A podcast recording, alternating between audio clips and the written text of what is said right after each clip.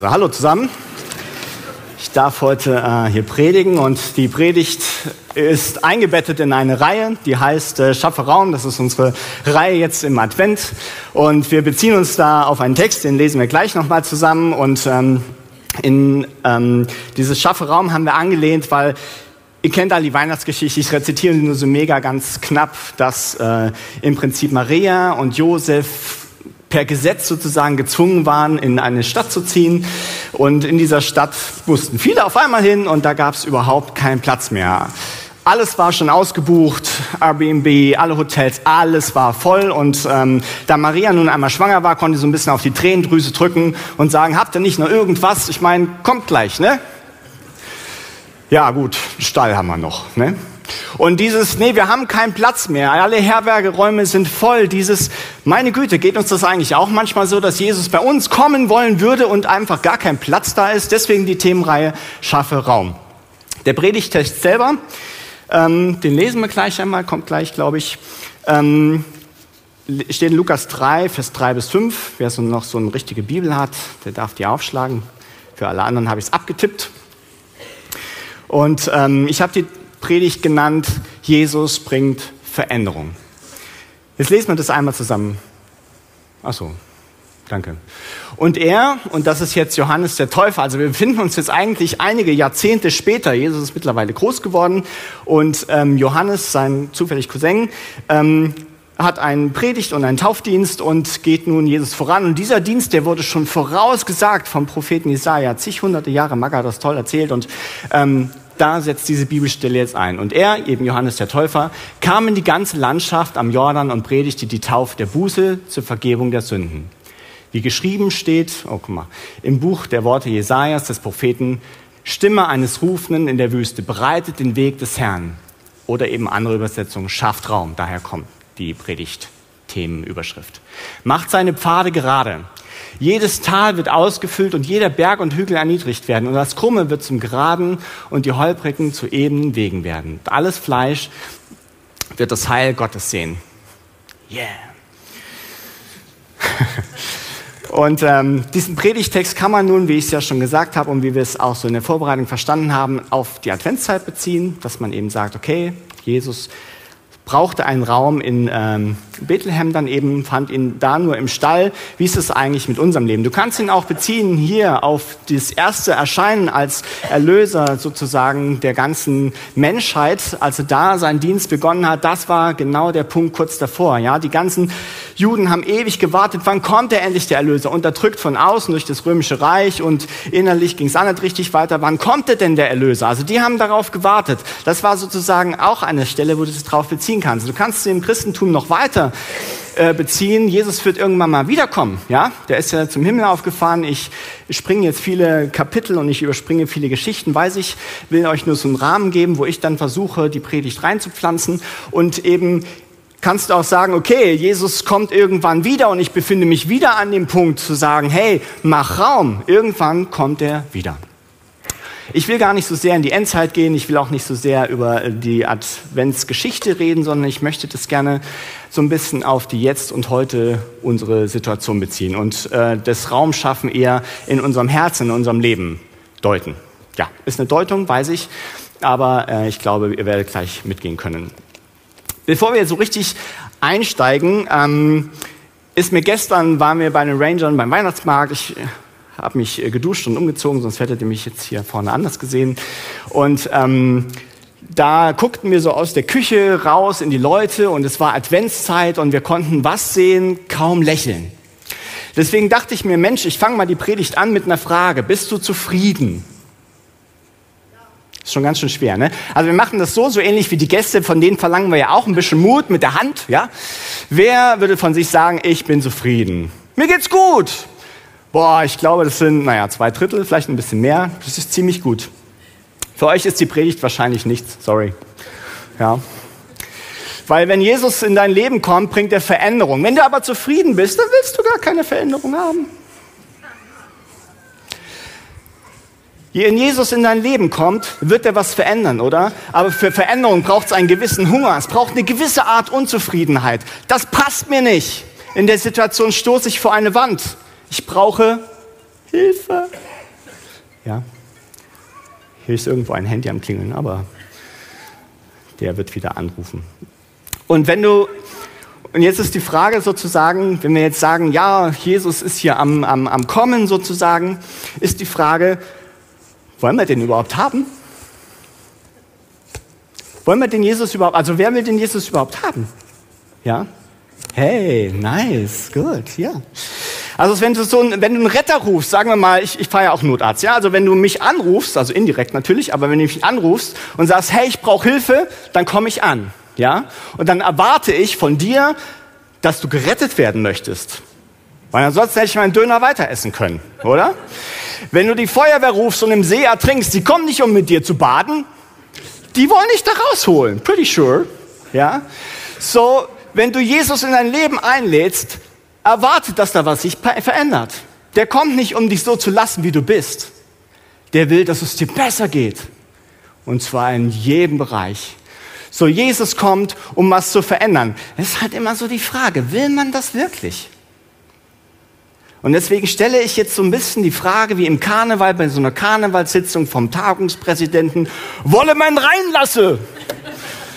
Und dann kommt der Hallenmarsch. Ja, okay, lassen wir jetzt weg. Aber die Frage muss man sich schon ein bisschen stellen. Wir sagen immer, ja, Jesus kommt wieder, macht mal die Wege bald, mach mal Platz, mach mal Raum. Ja, will ich denn überhaupt? Überleg doch erst mal. Weil danach ändert er sich. Aber wer ist denn das überhaupt, der da kommt? Dann knüpfe ich an an das, was Lydia vor zwei Wochen hier äh, während der ähm, Anbetungszeit gesagt hat. Das ist Psalm 24, Vers 7 bis 10. Schau mit, oh, den habe ich sogar auch abgetippt. Perfekt. Kann ich hier auch lesen. Erhebt ihr Tore eure Häupter und erhebt euch ihr ewigen Pforten, dass der König der Herrlichkeit einzieht. Ah nee, es geht vorher. Erhebt ihr Tore eure Häupter und erhebt euch ihr ewigen Pforten, dass der König der Herrlichkeit einzieht. Jetzt die Frage, wer ist denn der König der Herrlichkeit? Der Herr, stark und mächtig, der Herr, mächtig im Kampf. Erhebt ihr Tore eure Häupter und erhebt euch ihr ewigen Pforten, dass der König der Herrlichkeit einzieht. Ja, wer ist denn der König der Herrlichkeit? Der Herr der Herrscher, der König der Herrlichkeit. Willst du, dass Jesus kommt? Er ist mächtig im Kampf. Wenn du gegen ihn kämpfst, dann verlierst du. Das ist der Herr der Herrscher. Da kommt also jemand, den du einlädst in dein Leben, der ist kompetenter als du und der ist mächtiger als du. Das muss dein Ego erstmal klarkriegen. Oder meins. ja? Das muss man erstmal klarkriegen. Will ich das überhaupt? Wollen wir den wirklich reinlassen? Wollen wir die Veränderung? Denn Jesus bringt Veränderungen. Und Jesus ist der Herr der Herrlichkeit. Der ist, da ist ein Wort drin, das kennen wir schon kaum mehr. Wir sagen immer zu mir zum Beispiel Herr Weise, ja. Aber was wir damit eigentlich sind, ist eine Art Höflichkeitsfloskel, ja. Wenn hier steht Herr der Herrlichkeit, dann hat Jesus einen Anspruch. Herr ist eine Herrschaftsform. Er ist oben, wir nicht. Und das ist auch eine Frage, die man sich ein bisschen stellen muss, wenn man jemanden einlädt. Wollen wir, dass uns jemand sagt, was Phase ist? Wollen wir, dass uns jemand sagt, was wir heute zu tun haben und zu lassen haben? Will ich das? Will ich das, wenn ich mir so einen gemütlichen Kaffee trinken Abend oder Nachmittag geplant habe, dass Jesus mir sagen darf, nee, geh mal zu deinem Nachbarn, dem geht's gerade schlecht. Will ich das überhaupt? Ich habe doch schön lecker Kuchen gekauft, Baumkuchen. Und habe zwei Kerzen. Will ich das wirklich? Will ich, dass mir da einer reinquatscht, wenn ich mir gerade wunderschön einen Döner hole und der sagt, nee, jetzt gib mal dem anderen den Döner und isst den nicht selber. Will ich das? Will ich, dass Jesus mir reinquatscht? Wenn Jesus der Herr ist, dann wird der reinreden. Ja, du kannst weghören, natürlich. Aber er beansprucht den ersten Platz. Jesus bringt Veränderungen. Jesus bringt Veränderungen in der Prioritätenliste, die wir haben. Jesus bringt Veränderungen in dem, was wir ähm, bisher an Prioritäten gehabt haben. Du kannst Jesus nicht, wie ich das in Indien war, ich vor einigen Jahren und mittlerweile und ähm, habe mich immer gefragt, wie nehmen Inder Jesus an? Ich löse das erst am Ende auf. Ich sage nur, wie äh, es nicht geht.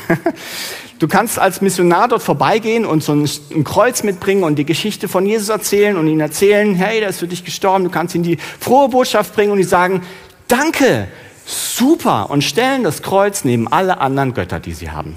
Die haben überhaupt kein Problem damit, Jesus anzunehmen. Gar nicht. Wie es weitergeht, sage ich später. Ja. Ähm, ich habe mich das immer gefragt, aber so ist nicht der Anspruch Jesu. Wenn der in dein Leben kommt, möchte der nicht neben allen anderen kleinen Göttern, die du so hast, Fernsehen oder wie sie auch heißen, oder manche heißen Xbox oder so komisch, ähm, möchte der nicht in einer Reihe stehen oder vielleicht sogar dahinter stehen, sondern Jesus hat den Anspruch, Herr zu sein. Und Herr ist Nummer eins. Herr heißt, ich habe das Sagen und du nicht mehr. So ein bisschen ist das so ähnlich wie mit dem, mit dem Notarzt. Mein, mein zweiter Punkt heißt, aus dem Weg, ich bin Arzt. Darf man ja nicht mehr sagen, ja, boah, ist der herrisch hier, geht ja gar nicht, ja. Nein, das machen wir nur noch im Rettungsdienst untereinander, ja, aus dem Weg, ich bin Arzt, wenn ich zur Cafeteria will und die am Weg stehen. Dann, äh, dann funktioniert das noch so als kleiner Scherz unter Kollegen, ja. Ähm, und ansonsten ist es einfach natürlich lustig. Aber ihr kennt das auf der Autobahn. Wenn da ähm, unser Hornruf übers Land schallt, ja, dann ähm, machen die auch Platz, oder? Hoffentlich, ja. Ansonsten wünscht man sich immer so einen Rambock vom Auto. Aber egal. Ähm, da machen die plötzlich so eine Rettungsgasse frei. Letztendlich ist das nichts anderes als aus dem Weg. Ich bin Arzt. Ja? Und das ist mit Jesus genauso. Wenn du eine Begegnung mit Jesus hast, und da kommen wir zurück zum ersten Punkt. Wer macht denn den Weg frei? Nicht Jesus macht den Weg frei. Wir ebnen die Pfade. Du musst aus deinem Weg gehen, um Jesus Platz zu machen. Du stehst auf der Autobahn, linke Spur, in einem wunderschönen Auto und hast nur einen Gedanken, warum habe ich keinen Sekundenkleber für das Gaspedal dabei? Ja? Und dann kommt so ein blöder Typ und macht, da musst du aus deinem Weg rausfahren. Und das fällt uns ganz schön schwer manchmal, aus unserem eigenen angestammten Weg rauszugehen. Und ich möchte aber gerne ähm, euch die Geschichte aus Ende zu Ende erzählen und dann zwei Geschichten aus der Bibel vorlesen. Ähm, die habe ich nicht abgetippt, war mir zu viel Arbeit. Ich lese sie einfach vor, okay? Und ähm, da so ein bisschen vielleicht ermutigen, wie man aus dem Weg rauskommen kann. Die Geschichte aus Indien geht folgendermaßen weiter. Die Frau hat mir das dann später erzählt, als wir uns da halt bei dieser Evangelisationseinsatz getroffen haben. Ja, und dann kam der Missionar vorbei und habe ich mein, das Kreuz neben alle Götter gestellt und die Inder sind eins, sie sind ernsthaft im Glauben. Wenn die sagen, die beten jeden Tag zu Gott, dann beten die jeden Tag zu jedem Gott, den sie so kennen. Ja, und da gibt es ein paar in Indien von. So, und bei keinem ist was passiert, außer bei Jesus. Immer wenn ich zu dem gebetet habe, dann ist was passiert. Und jetzt, was hat sie gemacht? Inder sind nicht blöd, die sind effiziente Leute, ja? Dann habe ich alle anderen weggetan. Smart Woman. Wir lesen zusammen Lukas 18. Bleiben Lukas, Vers 35 bis 43. Ich könnte die Geschichte auch nacherzählen, aber ich glaube, dass das Wort Gottes seine eigene Kraft hat und deswegen lese ich das gerne vor. Es geschah aber, als sich, Jericho, als er sich Jericho näherte, also es geht um Jesus, saß ein Blinder bettelnd am Weg. Und als er eine Volksmenge vorbeiziehen hörte, erkundigte er sich, was das sei. Sie verkündeten ihm aber, dass es Jesus, der Nazoräer, vorübergehe. Und er rief und sprach, Jesus, Sohn Davids, erbarme dich meiner. Und die Vorangehenden bedrohten ihn, dass er schweigen sollte. Er aber schrie umso mehr, kann ich nicht machen, sonst piept's jetzt hier. Ja. Sohn Davids, erbarme dich meiner. Jesus aber blieb stehen und befahl, ihn zu ihm zu bringen. Als er sich aber näherte, fragte er ihn, was willst du, dass ich dir tun soll? Er aber sprach, dass ich sehend werde. Und Jesus sprach zu ihm, sei sehend, dein Glaube hat dich geheilt. Und sofort wurde er sehend und folgte ihm nach und verherrlichte Gott. Und das ganze Volk, das es sah, gab Gott Lob. Okay.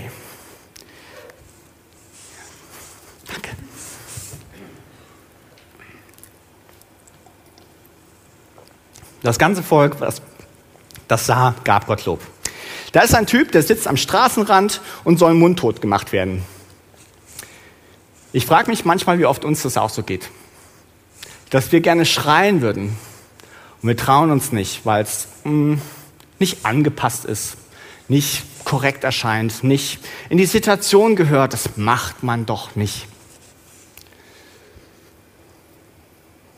Dreh dich mal zu deinem Nachbarn und sag, vielleicht ist dein Wunder nur ein Schrei entfernt.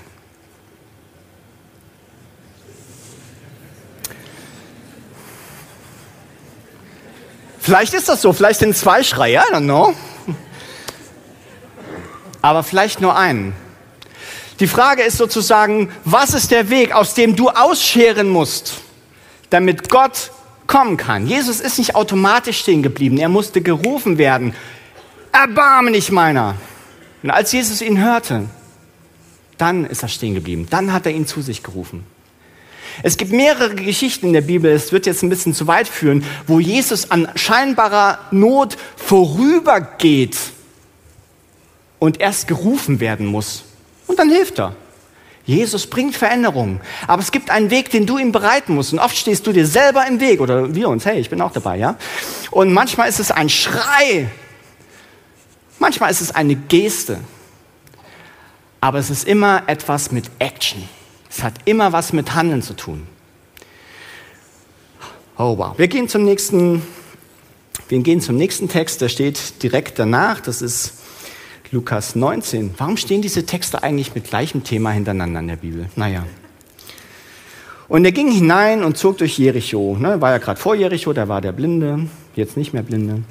Und er ging hinein und zog durch Jericho. Und siehe, da war ein Mann mit Namen Zachäus genannt. Und der war ein Oberzöllner und war reich. Und er suchte Jesus zu sehen, wer er sei, und konnte es nicht wegen der Volksmenge, denn er war klein von Gestalt. Und er lief voraus und stieg auf einen Maulbeerfeigenbaum, damit er ihn sah, denn er sollte dort durchkommen. Und als er an den Ort kam, sah Jesus auf und er blickte ihn und sprach zu ihm, Zachäus, steig eilends herab, denn heute muss ich in deinem Haus bleiben. Und er stieg eilends herab und nahm ihn mit Freuden auf. Und als sie es sahen, murrten alle und sagten, er ist umgekehrt bei einem sündigen Mann und zu herbergen. Zachäus aber stand und sprach zu dem Herrn, siehe her, die Hälfte meiner Güter gebe ich den Armen und wenn ich von jemandem etwas durch falsche Anklage genommen habe, so erstatte ich es vierfach. Jesus aber sprach zu ihm, heute ist diesem Haus Heil widerfahren, weil auch er ein Sohn Abrahams ist. Denn der Sohn des Menschen ist gekommen zu suchen und zu retten, was verloren ist. Yeah. Auch ein Mensch. Warum wollte er Jesus sehen? Keine Ahnung, vielleicht war er neugierig und Jesus berühmt, ne? Kann ja sein. Aber er hat sich irgendwie einen Weg gebahnt. Er ist aus seinem Angestammten, er war ja Zöllner, alle mussten eigentlich zu ihm kommen, ne? Mehr oder weniger freiwillig, ja? Ähm, und er ist aus seinem Weg rausgegangen. Wie kann ich Jesus, wie kann ich Jesus sehen? Ein Baum, okay. Ähm, da kann man überlegen, war das, war das, was der Baum jetzt bedeutet. Ähm, aber egal, er ist auf einen Baum geklettert, wurde von Jesus gesehen durch diese Aktion und Jesus hält an und sagt, heute heute muss ich bei dir sein. Das war doch ein Betrüger. Aber da war dieser Baum. Er war ein Sünder, aber da war dieser Baum. Wir sind Sünder, aber da war dieser symbolische Baum, das Kreuz, durch den wir erhöht worden sind, sichtbar für Jesus. Und der Zachäus lädt Jesus dann letztendlich an und es kommt, wie es kommt. Ähm, er scheint irgendwie was verstanden zu haben und erzählt dann plötzlich, was er alles, was er alles macht. Weil er alles macht mit diesen ganzen äh, Sachen und dass er das zurückgeben will und so. Aber worauf ich hinaus will, ist heute erstmal die eine Sache, Jesus kommt vorbei und der Zachäus hat vielleicht gar nicht so sehr das Drängen gehabt, jetzt Jesus als Retter zu begegnen oder wie auch immer. Aber Jesus hat diese Dringlichkeit im Herzen. Heute muss ich dein Gast sein. Heute muss ich zu dir in dein Haus kommen. Heute. Ah, da will ich erst noch mal drüber nachschlafen. Stell dir mal vor, Jesus kommt jetzt zu dir nach Hause. Dann sieht er, was du alles nicht aufgeräumt hast. Was sieht denn er dann da? Sieht er die Chipspackung von gestern Abend? Der Fernseher glüht noch oder, oder ähm, was weiß ich? Was sieht denn er da? Was wären dir peinlich? Gibt es da so Sachen? Ich glaube, mir war einiges peinlich. Wenn ich so drüber nachdenke, ich soll ich auch mal aufräumen. Ja. Aber diese Dringlichkeit Jesu, ne? Komm runter. Heute. Und die Dringlichkeit Jesu ist nicht weniger worden, bloß weil, weil wir jetzt ein paar Jahrtausende mittlerweile hinterher sind, sondern heute. Wenn du heute was in deinem Herzen hast, dann ist das was für heute, dann ist das nichts für morgen. Heute, wenn du seine Stimme hörst, es ist mehrfach in der Bibel, es geht immer um diese sofort heute, mach jetzt was fest. Es ist nicht für andermal, es ist nicht verschiebbar, es ist heute. Da ist eine Dringlichkeit eines Retters, ja. Wenn du als Notarzt irgendwo hinkommst und sagst, ah, das ist super, dass Sie nicht atmen, ja. Warten Sie noch bis morgen, dann brauchen Sie mich auch nicht mehr, ja. Es gibt diese Dringlichkeit, du kannst manche Dinge einfach nicht verschieben. Und Jesus spürt das. Jesus bringt das so auf den Punkt heute Wir machen gleich noch eine Sache, da kannst du selber in Aktion treten und da ermutige ich dich jetzt schon mal, es ist heute, es ist nicht andermal, es ist heute. Und so wie Jesus das sagt, versuch nichts anderes zu sagen. Heute will ich in dein Haus kommen. Heute. Er sagt gar nicht will ich, ich muss in dein Haus kommen. Das ist die, das ist die Einstellung eines Retters. Es geht nicht um, willst du gerettet werden, sondern es ist ein Muss, mein Freund. Du bist so in Not, es muss jetzt Hilfe her oder es geht völlig schief. Muss. Heute muss ich in deinem Haus bleiben. Ist schon dreist, wie Jesus sich selber einlädt, ne? Schon so ein bisschen, finde ich. Aber das ist einfach dieses, dieses Drängen. Ne? Wir sind ja immer so nett, ah, ich würde dich gerne mal besuchen, passt es dir heute? Jesus passt immer. Ne? Okay, wir gehen weiter zum, zum zweiten Punkt. Wir lesen dazu oder blenden nochmal den Text ein, auf den wir uns beziehen, Lukas 3, Vers 3 bis 5. Ähm, genau. Und dieser Text geht weiter. Lesen wir danach einmal die Folie, bitte. Ja. Yeah. Kommt dann noch der Text, Lukas 3, Vers 6, schau mal bitte. Ah ja, da ist er, genau. Genau, überschrieben habe ich das mit Neustart, beziehungsweise der bußewürdige Werke, wie es jetzt im Text nämlich heißt. Und der Text geht nämlich so, er, Jesus, ähm, nee, äh, Johannes sprach zu den Volksmengen, die hinausgingen, um von ihm getauft zu werden, Otternbrut, wer hat euch gewiesen, im kommenden Zorn zu entfliehen? Bringt nun der Buße würdige Früchte. Und ich habe das genannt Neustart. Weil so ähnlich wie Zachäus das gemacht hat, Jesus kam in sein Haus dann letztendlich ja und er checkt irgendwas und sagt, also, okay, das mit dem Betrügen war falsch, das steht so nicht im Text, aber er sagt die, die Schlussfolgerung für ihn. Den, den ich betrogen habe, gebe ich vierfach zurück und den Armen gebe ich all die Hälfte meines, meines Besitzes. Jetzt kannst du mal überlegen, wo der das ganze Geld her hat.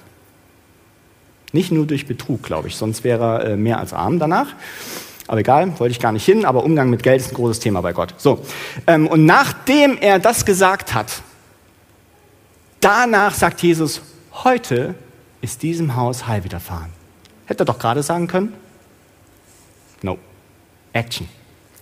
Es geht immer um eine Aktion, eine Aktion, die zu deinem Glauben passt. Wenn du etwas glaubst, das ist schön. Handeln. Das ist ein und dasselbe. Du handelst aus Glauben, du lebst aus Glauben. Amen. Yes. So, ähm, als Not, stell, stell das, ich komme zurück, wahrscheinlich, weil es mir so nah ist. Ja. Stell dir vor, du kommst als Notarzt hin und gibst dann so recht ähm, stringente Anweisungen. Also, Sie wollen zu Hause bleiben? Okay. Dann müssen Sie das tun und das tun und das tun. Ratet mal, was die meisten Patienten sagen. Und das kann man super übersetzen in viele Sachen, die wir Christen halt tun. Da denke ich mal drüber nach. Und dann gehst du als Notarzt weg und weißt, da bist du gleich wieder. ja, da denke ich mal drüber nach. Wie ist das mit dem, was Jesus sagt? Denkst du da auch drüber nach? Oder machst du das, was er sagt? Da sind wir wieder am ersten Punkt, ne? Ist es der Herr? Darf er das sagen? Dafür hat er die Autorität in unserem Leben bekommen, das zu machen. Wisst ihr, das ist ja nicht schlimm, wenn mal was schief geht. Ich erinnere mich daran, wie ich zum Beispiel ähm, Kuchen gebacken habe. Ich weiß ehrlich gesagt nicht mehr genau, wo es war. Ich glaube, es war bei Oma und Opa, weil ich danach einen Spruch von meinem Opa zitiere. Und ich glaube, ich habe es dort versaut sozusagen. Ich habe einen Kuchen gebacken und ich habe eine weiße kristalline, Flüssig äh, kristalline Substanz mit der anderen weißen kristallinen Substanz vertauscht im Verhältnis.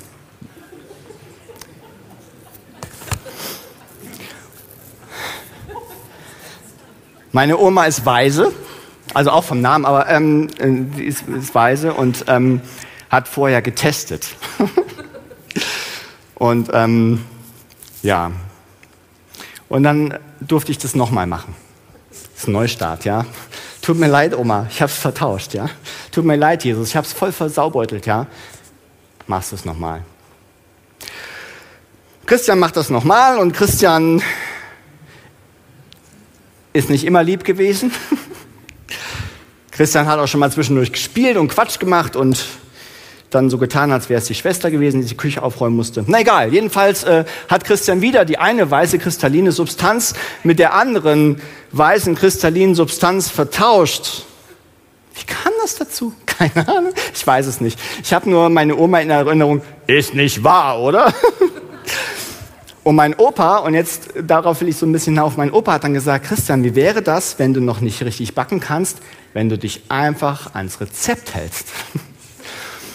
Und ich glaube, das ist für uns Christen ein richtig guter Ratschlag. Wenn wir nicht selber Gott sind, wie wäre es, wenn wir uns einfach an das Rezept halten? Wie wäre es, wenn wir einfach uns an das halten, was er sagt und ähm, für alles, wo wir es versaubeuteln, weil wir zu viel gespielt haben oder das einfach, warum auch immer, vertauscht haben, Neustart. Ist nicht böse. Überhaupt nicht. Aber ein Kind, was Fahrrad fahren nähert, das fällt um. Und was machst du dann? Setzt es drauf, schiebst wieder an. Sind wir nicht auch so? Ja. Und Gott ist da unendlich gnädig und er hilft uns immer wieder und beim nächsten Mal schaffst du es und beim nächsten Mal wird das gut und immer hört er nicht auf, an dich zu glauben. Immer, immer, immer. Gott schenkt einen Neustart. Und dieser Neustart, der fordert Kraft. Der fordert deswegen Kraft, weil manche Dinge passiert sind in unserem Leben, die sind so einschneidend gewesen, dass wir da nicht so einfach drüber wegkommen. Manche sind trivial von außen zu sehen und wir schaffen es ja einfach nicht loszuwerden. Das kann, das kann eine Krankheit sein. Das kann ähm, irgendeine Beziehung sein, die, die schräg ist und wir wissen nicht, wie wir, das, wie wir das handeln können. Wir würden uns gerne da auch einen Neustart wünschen, aber irgendwie haben wir zum Beispiel gar nicht die Kraft dazu. Ja? Oder ähm, manche kann man total triggern, wenn man sie fragt, wie, was, wie, wie sie den Chef so finden. Ja, dann es aber bam, bam, bam, bam, bam, bam. Ja, vielleicht, vielleicht muss auch da ein Neustart in der Beziehung her. Ja? Und äh, diese Kraft, das zu haben, diesen Neustart haben zu wollen und zu können, das haben wir Menschen gar nicht manchmal. Aber das brauchen wir auch nicht. Dafür ist Jesus da. Jesus selber hat gesagt, ich bin wie der Weinstock und ihr seid die Reben. Bleibt einfach in mir. Und dann kommt was, ohne mich könnt ihr nichts tun. Nichts. Das ist krass, oder? Oh, ich habe doch heute so viel gemacht. Nichts Wichtiges war das. Nichts, wo du Kraft brauchst, die über dein Vermögen hinausgeht. Menschliche Kraft, ach, die haben wir alle. Ja. Aber die Kraft, um Dinge zu verändern, wirklich zu verändern, na, das ist keine menschliche Kraft. Die kommt von oben. So wie Carsten schon gesagt hat, unsere Hilfe kommt vom Herrn, der Himmel und Erde gemacht hat. Das ist nicht unsere Kraft. Aber dieser Herr hat in Matthäus 28, Vers ähm, Habe ich das aufgeschlagen? Nein, aber meine Bibel wird es wohl irgendwo haben. Doch, hatte ich was reingelegt. 28, Vers 18 gesagt, Jesus trat zu ihnen, sprach mit ihnen, mir ist alle Macht gegeben im Himmel und auf Erden. Wie viel Macht? Alle. alle. Wie viel Macht? Alle. Alle Macht gegeben. Also geht nun hin und macht was. Und sieh, ich bin bei euch alle Tage bis ans Ende der Welt. Da war schon wieder dieses Macht was, ne? Das zieht sich so durch. Wir sollen den Weg bereit machen für den Herrn, nachdem wir klar gekriegt haben, dass wir den überhaupt wollen. Ja? Wir sollen den Weg bereit machen. Wir können immer wieder neu starten und die Kraft dazu hat er mir es gegeben, alle Macht im Himmel und auf Erden. Hey, und ich bin bei dir alle Tage. Ich gehe nicht weg, bloß weil du wieder mal den Salz, das Salz in den Kuchen gehauen hast. Mach's nochmal over again, over and over again. Und Jesus ist das so drängend, heute muss ich in deinem Haus sein, heute in unserem Haus. Ich will das. Ich will, dass Jesus in mein Herz kommt und ich will, dass Jesus in mein Leben reinkommt. Und da gibt es immer Bereiche, auch wenn du schon total lange mit Jesus unterwegs bist, so wie ich ja auch schon eine Weile, da gibt es immer Bereiche, wo du hinterher denkst, so, boah, da muss Jesus auch noch ran. Das wäre schon gut. Da brauche ich Veränderung. Und das habe ich die ganzen Jahre nicht geschafft. Da bin ich immer wieder vor eine Wand gelaufen. Da brauche ich einfach Veränderung. Wir haben auf die ähm, Sitze von euch so Karten verteilt, schaffe Raum. Und das knüpft natürlich an, äh, an, an das, was Marga gesagt hat, vielleicht auch so ein bisschen an das, was ich gesagt habe heute. Und wir wollen euch ermutigen, da drauf zu schreiben, die Lobpreisband kann langsam äh, nach vorne kommen, da drauf zu schreiben, wo du heute möchtest, dass Jesus reinkommt. Dass Jesus diese Situation klärt, diese, diese Haltung in dir verändert, dir Kraft gibt für diese Sache. Das kann was Großes sein. Vergebung für was weiß ich, was dir angetan wurde. Das kann was für den anderen klein anscheinend sein, ähm, ein, ein Schnupfen. Vielleicht ist das für den einen oder anderen Riesensache und für dich klein. Aber es geht um dich, es geht nicht um deinen Nachbarn. Du bist der, der aus seinem Weg rauskommen muss und schreien muss, Sohn Davids, erbarme dich meiner. Ich will euch dieses Schreien ersparen. Mir, äh, nein, mir will ich das Schreien von euch ersparen. Aber ähm, die Zettel sind eine mögliche Action. Und so habe ich das ja versucht, auch so ein bisschen äh, zu erklären anhand des Wortes Gottes. Es gehört immer eine Aktion dazu. Du willst Veränderung? Es gehört eine Aktion dazu. Ich habe einen bewusst hässlichen Restkarton eines großen Online-Versandhändlers mit einem Smiley drauf äh, mitgebracht. Und wir bieten euch, magst du mir den gerade mal geben, bitte? Und wir bieten euch das äh, folgendermaßen an. Ihr könnt gerne als wirklichen Action, als Akt, als wirkliches Zeichen diese Karte beschriebenermaßen hier nach vorne bringen, reinschmeißen. Ich lese die nicht, um Himmels Willen.